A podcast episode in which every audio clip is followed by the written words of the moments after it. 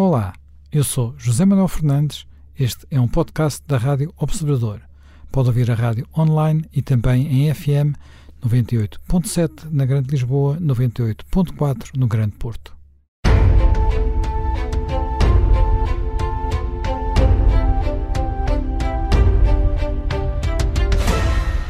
Bem-vindos de regresso ao Conversas à Quinta. E hoje vamos debater um dos casos que tem dividido a Europa, que tem criado tensões entre vários países da Europa e tensões entre a Comissão Europeia e, sobretudo, alguns países da Europa de Leste. Uh, nos últimos anos, por causa de, decisões tomadas, sobretudo pelos governos da Hungria e da Polónia, mas que já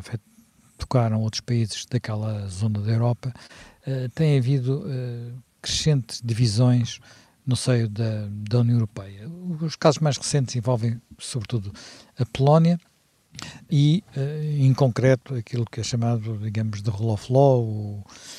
o domínio da lei, e uma deliberação do Tribunal, Europeu, do Tribunal Europeu eh, em contraponto à deliberação do Tribunal Constitucional Polaco, que considera que em determinados domínios eh, a lei constitucional polaca se sobrepõe à lei europeia. Isto criou, ou melhor, agravou uma tensão que já existia,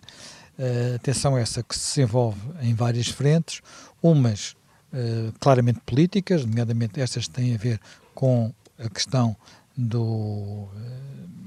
digamos, do respeito pelo Estado de Direito, é talvez a questão mais uma questão mais avançada, aquela questão que mobiliza mais alguns países, como por exemplo alguns países do norte da Europa, especialmente a Holanda, e, e depois há outras, outras questões em que também tem havido alguns, alguma oposição e algum confronto, às vezes mais verbal do que do concreto, mas que também por vezes se traduz em atos concretos e que tem a ver com políticas, uh, políticas do Estado uh, polaco ou de partes, uh, por exemplo, autarquias polacas no domínio de, dos direitos LGBT. em que também tem havido algum choque com as instâncias europeias. O mesmo se passa relativamente à Hungria no domínio das, dos direitos LGBT, mas há outras questões igualmente a ver com questões que têm a ver com liberdade de informação, com uh, o Estado de Direito e, em particular, a independência do, do, do, sistema judicial, que tem colocado a Hungria em choque com uh, as instâncias europeias, um, um, choque que, ora, envolve diretamente, uh, ora vai ao Conselho Europeu, ora é um choque entre esse país e a Comissão Europeia, ora envolve talvez aquele que tem sido mais, digamos, mais vocal nestas, uh, nestas deliberações que tem sido o Parlamento Europeu. É, é uma frente onde há várias divisões e que no último, no último Conselho Europeu acabou por saltar para cima da mesa, apesar de ter havido algumas movimentações para que isso não acontecesse, e uh, a chanceler Merkel uh, acabou por funcionar um pouco como acalmadora de, eh, de, serviço, por assim dizer, procurando que não houvesse uh, uma, uma, discussão demasiado azeda, como já tinha havido em alguns conselhos europeus anteriores, quer com a Polónia, quer com a Hungria. Ora bem, isto é uma frente ampla que envolve outros países, designadamente a Eslováquia também, a Eslovénia, e que para muitas pessoas tem a ver com eh, a questão de até que ponto é que as instâncias europeias têm de facto soberania sobre uh, praticamente tudo uh, ou não, uh, tem a ver com questões também de até que ponto é que alguns Estados europeus querem a parte boa de estarem na União Europeia, mas não querem a parte má de estarem na União Europeia, a parte má, entre aspas, que é cumprirem com as, com, com as suas regras, nomeadamente com terem de ser escrupulosos no que diz respeito ao cumprimento do Estado de Direito e um conjunto de, outros, de, outras, de outras questões que também podem ter a ver com uma clivagem leste-oeste, além das outras clivagens que existem no seio da União Europeia.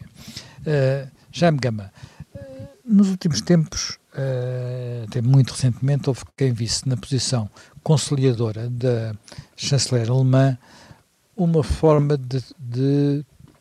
não resolver o problema e deixar que os polacos que estão sob pressão da Comissão Europeia, do Parlamento Europeu e do Tribunal Europeu uh, ficassem com mais tempo, para, pelo menos com mais tempo, para uh, prosseguirem com políticas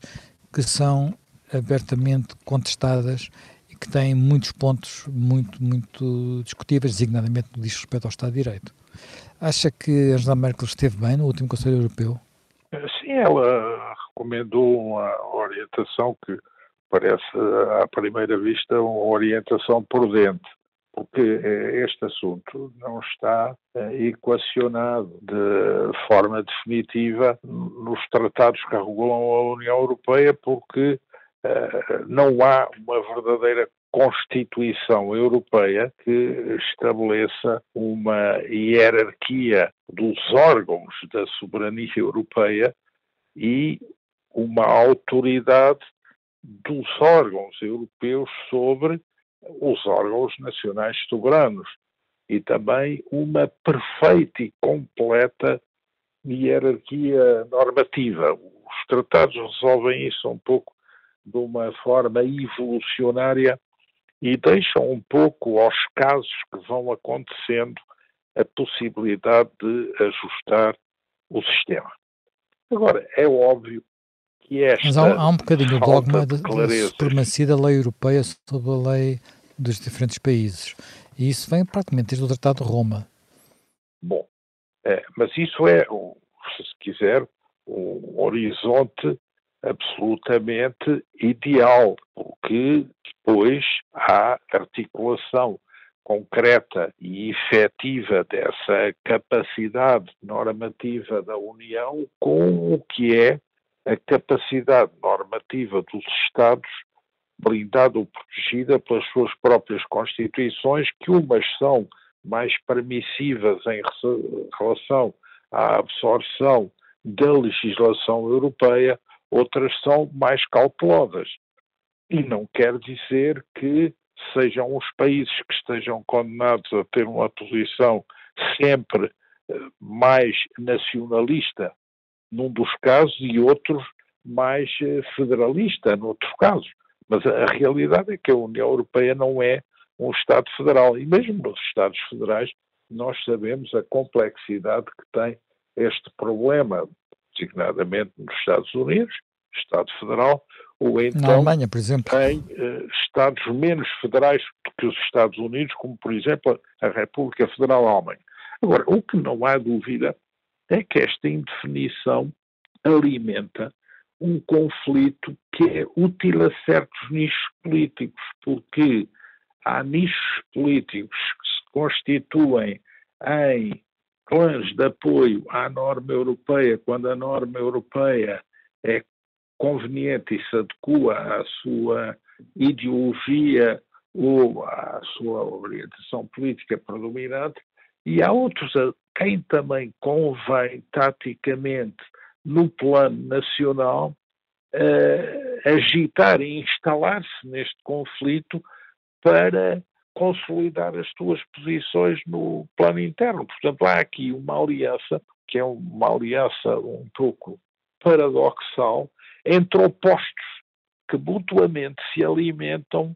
para reforçar os seus campos de intervenção. E isso é uma coisa que faz eh, perigar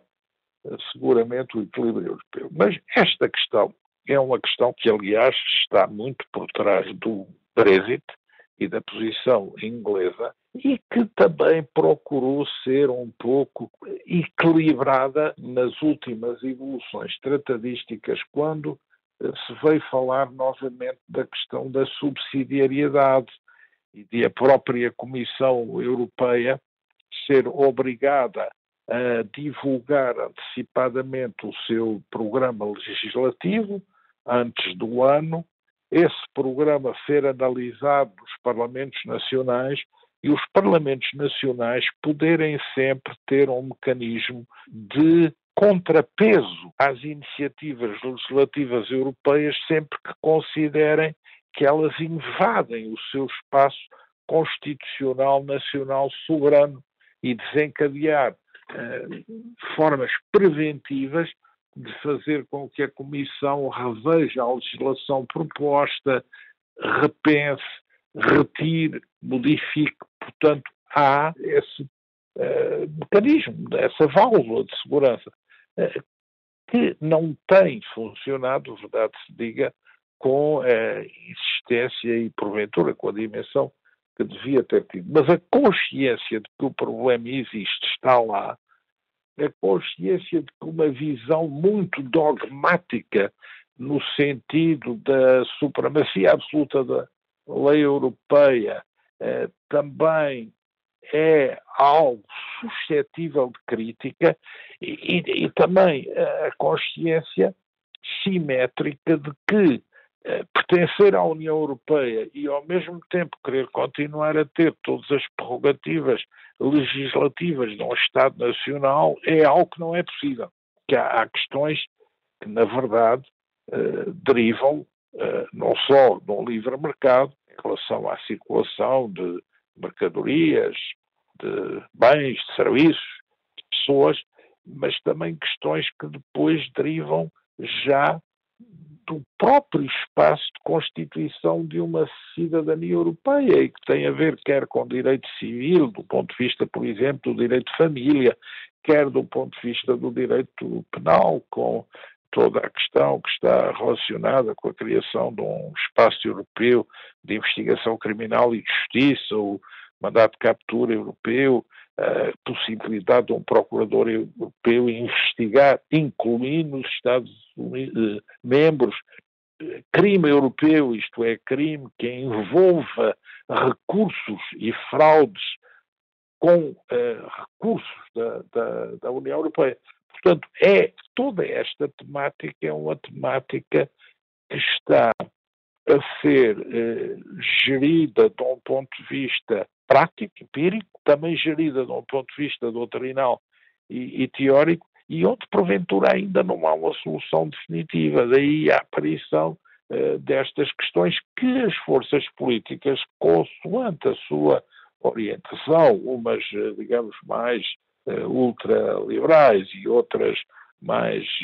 nacionalistas, procuram esgrimir também para extrair benefícios nos seus campos uh, políticos de, de, legitimidade. Isso é um, é um facto. É um assunto que vai agitar a União Europeia nos próximos tempos, porque também a experiência do Brexit a isso leva, quer a experiência do Brexit do lado triunfalista dos Brexiters, quer a experiência do Brexit do lado menos triunfante e mais, mais negativo do que foi a experiência do Brexit. Mas também do que aconselha a União Europeia a não repetir em relação a estes problemas o que está também por detrás da origem das posições inglesas. Daí a ideia da senhora Merkel de ter em relação à Polónia ou outros países da Europa Central algumas cautelas no tratamento destas questões. Já Nogueira Pinto, está de acordo? Acha que é uma questão passageira ou na posição de alguns dos, eh, digamos, dos órgãos, organismos europeus, designadamente da, da, Comissão Europeia, do Parlamento Europeu, isto é mais estrutural, é mais fundo e há uma, uma vontade de ir impondo uma agenda particular? Acho que aqui há, vamos lá ver, há aqui um, um ponto, há aqui dois pontos. Isto é, são, são eles capazes de ter, estar sensíveis à prudência da senhora Merkel? Não sei se vão estar, porque eu acho que está tudo hoje em dia muito, muito exaltado e muito, e muito preocupado com fazer a afirmação, aliás, de agendas que, que propriamente nem são sequer agendas que a gente possa considerar agendas fundacionais europeias. Quer dizer, eu acho que, por exemplo, toda esta polémica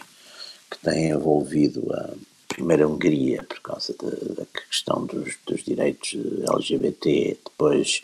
agora a Polónia que também no fundo vai dar, o fundo das questões vai dar um bocado de certo modo a mesma coisa. Quer dizer, esta ideia do Parlamento, aliás, como também no Parlamento Europeu houve essa votação, ou impor aquela espécie dos novos direitos humanos, no fundo incorporam uma, uma agenda que é uma agenda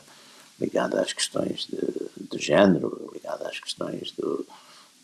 LGBT, tudo, quer dizer, toda essa nova agenda, que é uma agenda, em meu entender, muito importada do, do liberal chic americano, do radicalismo de costumes dos Estados Unidos, quer dizer, que, que está em, há vários anos em evolução e em, e em afirmação, sobretudo na, primeiro nas academias americanas da, da Califórnia, algumas academias também da Costa Leste, também que é muito apoiada por determinados setores e influentes, mediáticos, e também tem repercussões fortes, por exemplo, no Reino Unido. Essa agenda, que é uma agenda que, enfim, penso eu, não tem absolutamente nada, nada a ver à partida com, com a agenda europeia, essa agenda começou a ser, hoje em dia, não sei bem por que razões, imposta, e essa agenda é muito condenada ou levanta muitas reações em todo o leste europeu, em toda a Europa chamada Europa Oriental, porque, curiosamente, o facto da, Europa Oriental ter estado cativa... Casos, o caso do Estado de Direito na, na, na Polónia precedem essa, esses problemas. Sim, precedem, mas também aí está outra questão que eu acho que é importante e já, e, e já lá vou. Primeiro iria falar desta. Quer dizer, há uns conteúdos aqui, há uns conteúdos, digamos, de, ideológicos, chamamos assim, que estas sociedades, curiosamente, como durante o período de domínio comunista e de uma certa tutela soviética sobre estas sociedades, eh, de certo modo foram congeladas ou foram, ou foram mantidas numa determinada, uh, num determinado ponto histórico, ou seja, não conheceram uh, deriva libertária que aconteceu, por exemplo, em várias sociedades da Europa Ocidental, sobretudo em termos de costumes. E aí esse congelamento levou a que essas sociedades sejam sociedades mais conservadoras, onde há uma maior influência enfim, dos valores cristãos tradicionais, eh, encarar, por exemplo, enfim, por exemplo, o casamento como uma união, o casamento como uma união de, de facto, se quisermos, entre um homem e uma mulher, portanto, uma certa reação a todo este espírito, toda esta legislação também, legislação e moda, eh, que a gente pode chamar o woke ou, o LGBT, etc. E, portanto, isso é, um, é uma questão de fundo. A segunda questão, que eu acho que também é muito importante, e essa já transcende a Europa de Leste, é a questão da maior ou menor independência e identidade nacional no conjunto europeu. Eu acho que os chamados eurocéticos, que de certo modo tiveram as suas vitórias, ou tiveram um ponto de mudança em 2005, quando a chamada Constituição Europeia, que tinha sido aprovada em outubro de 2004, foi reprovada por referendos na, na França e, e, e, na Holanda. Essa ideia que eu, enfim, pessoalmente sou, sou partidário de que a ideia da Europa, a Europa é uma, é uma tradição e, é uma, e o Roger Scruton tem, tem, tem textos muito interessantes sobre isso, é essencialmente uma união, chamamos-lhe assim, de Estados nacionais independentes. E isto é um ponto muito importante, porque é exatamente essa, essa unidade numa diversidade de independência de identidades nacionais que permitiu o que aconteceu. Quer dizer, no momento em que se começar, e parece que ser, ser essa um bocadinho outra vez a ideia da, da, da, da Comissão, no momento em que se começar a querer exatamente sufocar, e ainda por cima, como está agora a ser usado com a Polónia, usando instrumentos de chantagem financeira, eu isso, acho que isso vai caminhar muito mal, e nesse aspecto a senhora Merkel tem, tem razão em tentar exatamente evitar uh, choques mais profundos, mas, mas parece-me que, digamos, há ali um voluntarismo ideológico radicado em alguns setores da Comissão e do Parlamento Europeu que querem exatamente avançar para uma confrontação. Ora, eu, eu só lembraria que estes países são países que têm uma experiência histórica, terem sido várias vezes subjugados pela força, ocupados, retalhados, e de uma maneira geral são países que tiveram uma grande capacidade de resistência. É, é importante lembrar, e acabo aqui, é importante lembrar que, nomeadamente, a Hungria, em 56, e depois a seguir a, em 89, e a Polónia, numa longa resistência ao longo dos anos 80, foram essenciais e determinantes exatamente para o fim da União Soviética, pela sua resistência, pela sua capacidade de batalhar por essa resistência, pelas suas revoltas, pela sua uh, todos os fenómenos de, da Hungria em 56 e depois em 89 e da, da, da Polónia ao longo dos anos 80 uh, são muito interessantes e importantes. Ou seja, que se a União Europeia tentar uma confrontação, uh, somos capazes de acabar em fenómenos semelhantes ao, ao, Brexit e com o agravante de uma parte desses países da, da chamada Mittel-Europa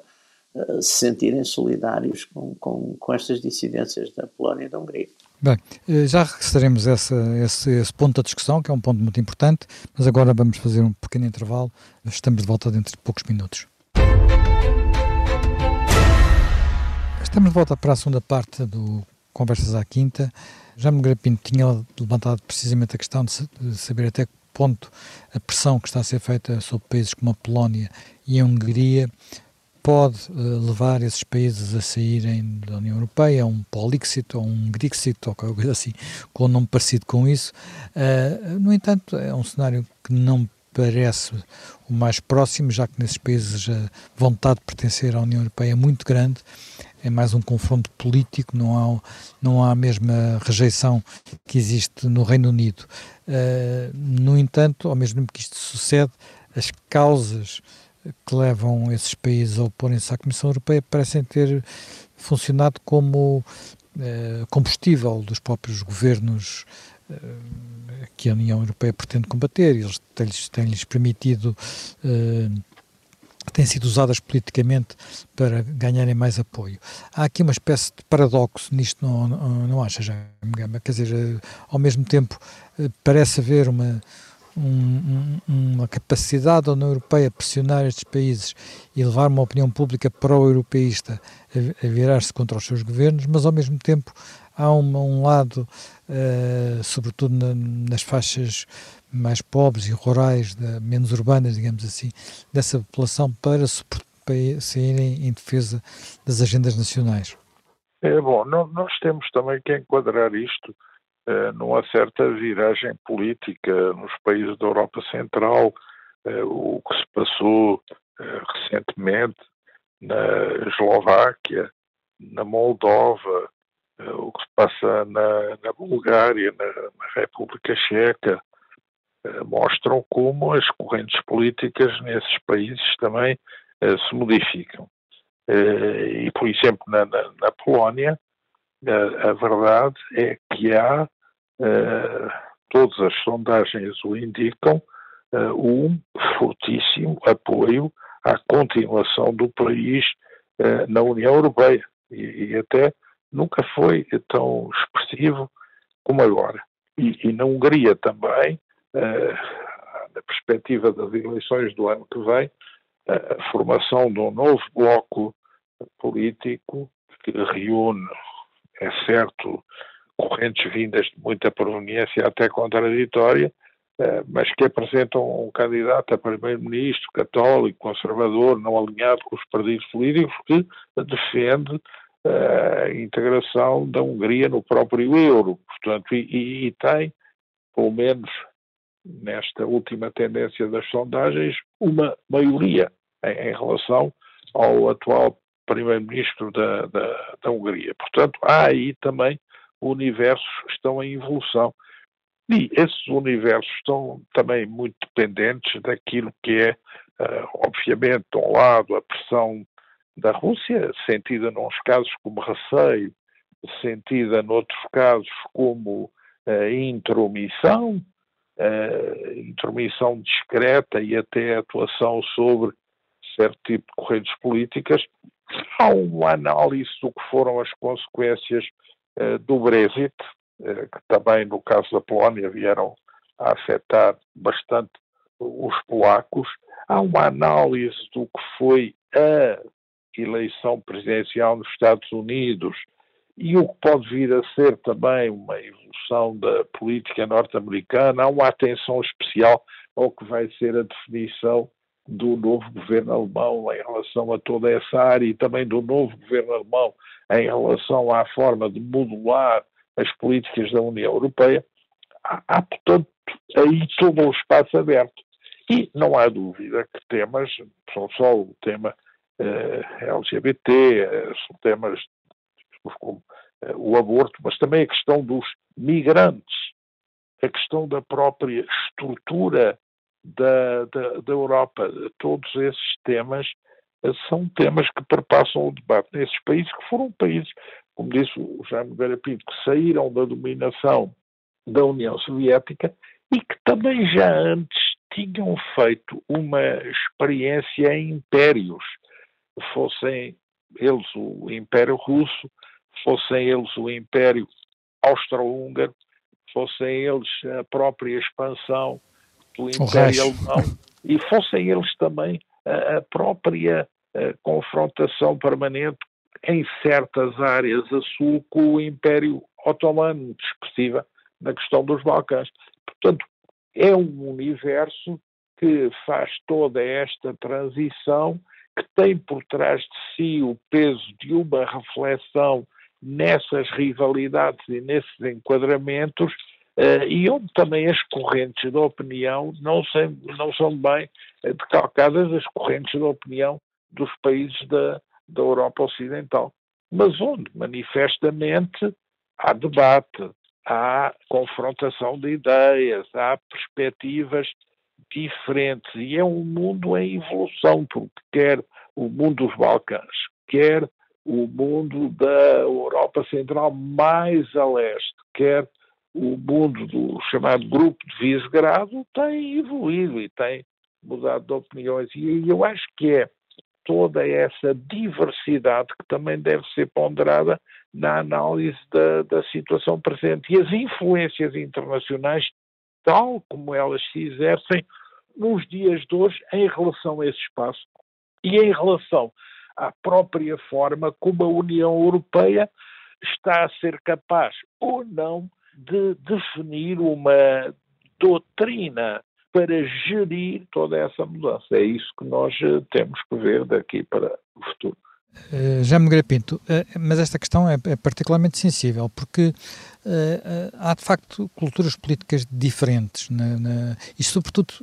enfim, além de culturas políticas diferentes, há uma experiência política diferente. não só porque há uma parte daquela, uma parte da Europa que esteve muitos anos debaixo do, do, comunismo, não é? Portanto, e que envolve uma boa parte daqueles países, como uh, são países talvez uh, com uma composição uh, da sociedade diferente, por exemplo, têm muito menos imigrantes Exatamente. do que os países da Europa, da Europa Ocidental são mais homogéneos. Uh, não nos esqueçamos que no final, enfim, entre a Primeira e a Segunda Guerra Mundial houve enormes movimentos de população, que hoje chamaríamos de limpezas étnicas, mas no fundo homogeneização de, de, populações nesse, nessa, em todas essas regiões da Europa, Exatamente. milhões de pessoas que foram mudadas de sítio, por assim dizer, enfim, na Polónia, Exatamente. na República Checa, na, na, Alemanha, na Hungria, tudo isso, tudo isso, na Alemanha, tudo isso aconteceu. Portanto, são países um pouco diferentes dos países da, da Europa do Norte, da Europa de, Ocidental. Isso também levanta problemas sobre o, o, até que ponto o grau de, de, de, integração das políticas europeias pode ir sem, eh, sem quebrar, porque há óbvias vantagens económicas e para estes países a integração europeia trouxe muitas vantagens económicas, mas ao mesmo tempo há uh, questões culturais complicadas e como, como eu disse, de facto uh, quer a Hungria, quer a Polónia, em alguns domínios, nas, nas questões do Estado de Direito, podemos considerar que pisaram o risco, não é? Uh, portanto, estão a ir um pouco além do, do, que, do, que, do que poderiam ir. Sim, mas aí vamos, vamos a ver, aqui há, está de facto em, em jogo a questão exatamente do que é que é o além de para onde é que se vai, não é? Porque a interpretação das, das próprias, enfim, dos próprios, e parece-me que estamos aqui mais uma vez numa daquelas complexas situações em que se procura, através da interpretação, chamamos assim, jurídica, de certo modo, resolver questões políticas. Normalmente não é, não é um bom caminho, porque as questões políticas, de facto, são, são bastante mais decisivas. As questões políticas, no fundo, eh, passam-se eh, neste caso, ponho em jogo o que é a própria comunidade política, porque, no fundo, de certo modo, ponho em, em confronto duas comunidades: uma comunidade nacional, uma comunidade que é um Estado, digamos, o Estado independente, o Estado nacional, e, digamos, a comunidade europeia, chamemos-lhe assim, que, que, neste caso procura impor a sua, a sua vontade. E, portanto, as decisões acabam por ser, em última análise, são decisões políticas. De facto,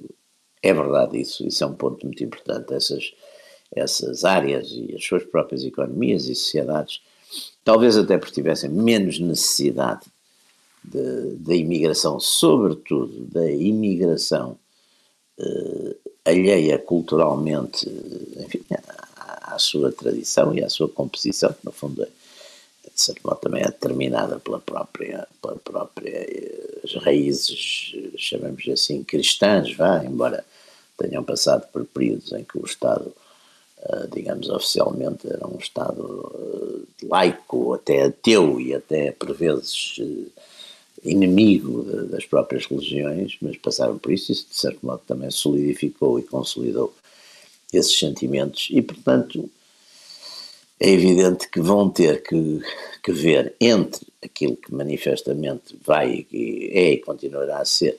uma certa vontade de tirar os tais benefícios que a gente estava a falar há bocadinho. São benefícios, sobretudo, económicos eh, e sociais da, da pertença à, à União Europeia e, por outro lado, preservar eh, também uma identidade e uma vontade de, de, por um lado, preservar determinadas instituições e determinados costumes e, por outro lado, fazer frente ao que aparece como alheio e como imposto do exterior, não é? Portanto, essa, essa, essa polémica ou essa esse debate é o que está em cima da mesa, não é? E, e enfim, como, como já Gama estava aí a sublinhar, é evidente que a maior parte destas pessoas tentarão sempre, como aliás é normal, guardar o melhor de, dos dois lados. E num dado momento, se forem forçados à escolha, veremos qual é a escolha, não é? Isso vai-nos ser ditado, vai-nos ser revelado um bocado pela, pelo que se vier a passar nos próximos tempos, não é? Nas próximas competições, que vão ser também competições, de certo modo, eleitorais e que, no fundo, vão, vão ter este, este conflito, chamamos-lhe assim, ou esta confrontação Comissão Europeia, governos eh, locais, como, enfim, como fiel e como, como símbolo, não é? Portanto, vai ser, digamos, a, à volta também disso que, o povo, os povos destes países, nomeadamente os húngaros agora já, já daqui por quatro ou cinco meses, enfim, a opinião pública também na Polónia e nos outros países irão, irão decidir e escolher, não é? Portanto, isso aí uh, vão estar valores contraditórios em, em, jogo, vão estar um valor de independência e identidade nacional uh, que, que, vai ser posto à prova e, e a ideia de benefícios de determinados benefícios que, que não são só económicos, são também culturais e sociais. Acho que esse, esse dilema é, é, é um dilema vivo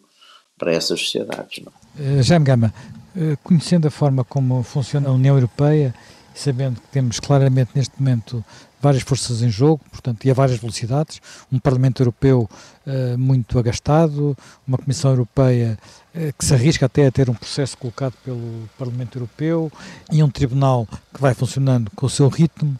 Uh, o Conselho Europeu poderia ser forma de saída, mas o Conselho Europeu parece não querer meter-se muito nisto, não é? Bom, eu acho que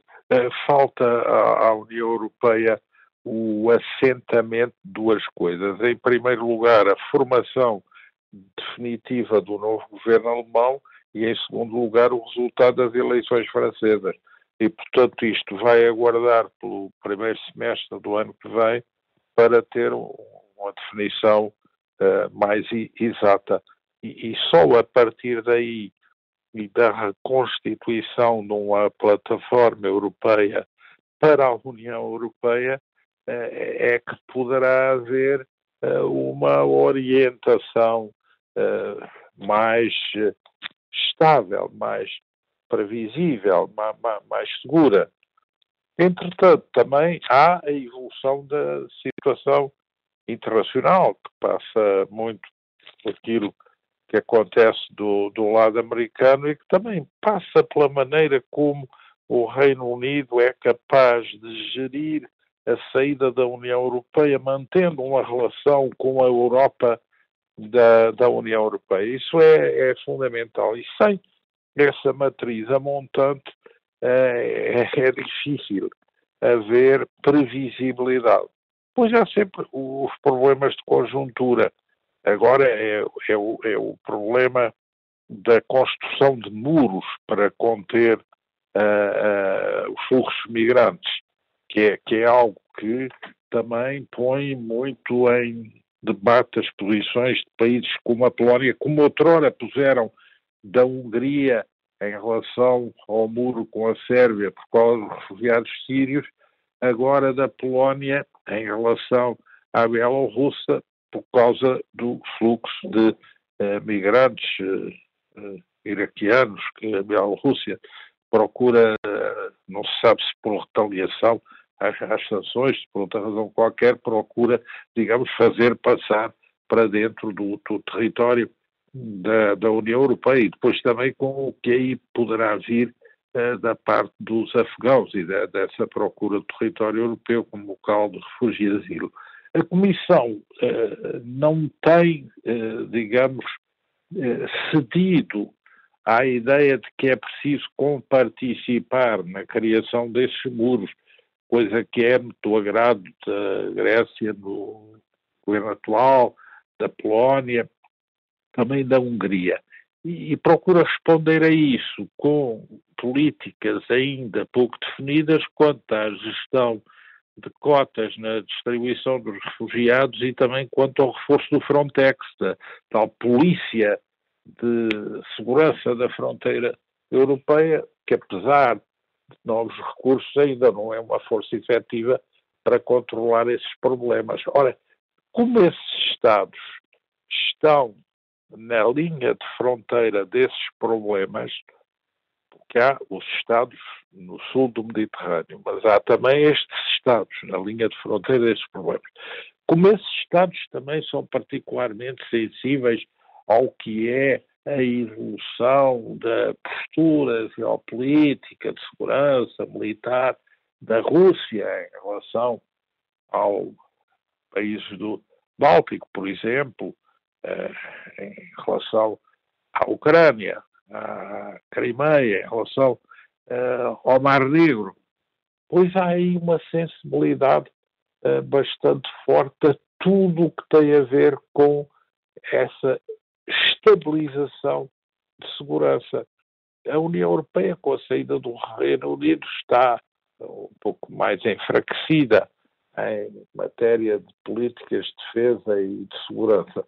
E os Estados Unidos também, apesar dos anúncios feitos, não regressaram por completo à NATO. Ainda não há uma estabilização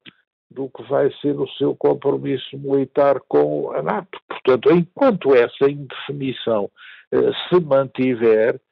há aqui zonas de sombra que permitem a aparição de correntes de opinião nesses países que são eh, correntes de opinião um pouco fora da norma clássica europeia, mas também, ao mesmo tempo, há nesses países uh, o regresso, como que o regresso uh, a posturas mais demoliberais ao fim de um ciclo, que é um ciclo mais conservador populista, que tem existido e que já não parece tão florescente como era há dois ou três anos. Portanto, há também no campo político e da formação do espectro político uma evolução que é necessário uh, conhecer, compreender, acompanhar. Jaime Grapinto, qual é a sua previsão? Uh, nós vamos ter eleições agora na, na, na Hungria, a oposição uniu-se, temos um candidato, um candidato único, é uma figura popular, as sondagens até o colocam à frente. Na Polónia houve eleições para a presidência este ano passado, este, este, há pouco tempo e, portanto, passado, o, o, Partido no Poder, ano passado, o Partido no Poder voltou a, voltou a ganhar. Sim, sim. É, portanto, ganhou, só vamos ter eleições em 2023. Mas ganhou, ganhou, ganhou apertado, não é? E... Sim, ganhou apertado, mas ganhou. E não tem maioria no Senado. Portanto, há aqui eh, novas condições. Sim. Como é que prevê a evolução da situação ver, política? Vamos ver, quer dizer, claro, a a situação na Hungria é uma situação curiosa, onde temos um partido, esse sim, quase neonazi, que se alia aos partidos de centro e até de esquerda contra, contra o Partido Nacional Conservador de, de Vítor Orban, não é? É? Portanto, é assim uma, é uma coligação, enfim, bastante curiosa, não é? Uh, mas, mas, mas enfim, vamos ver, vamos ver, porque em última análise nunca se sabe, não é? Até nós temos um. É muito engraçado que foi das coisas que ficou, talvez, do, do Rousseau e entrou no inconsciente, no inconsciente coletivo, talvez um bocadinho por mediação dos próprios mediadores das notícias, que é a ideia de que o corpo eleitoral é uma pessoa, é como uma pessoa que vai decidir coisas. Quando no fundo uh, temos uma atomização que pode ser dependente da, da, comunidade que está em jogo ou que, em que se está a discutir as coisas, pode ser uma podem ser milhões de pessoas, podem ser centenas de milhares, podem ser milhares, mas de qualquer maneira nós temos uma tendência muito interessante a tratar isso como um todo, que é uma tendência rossoniana, a ver se essa vontade geral,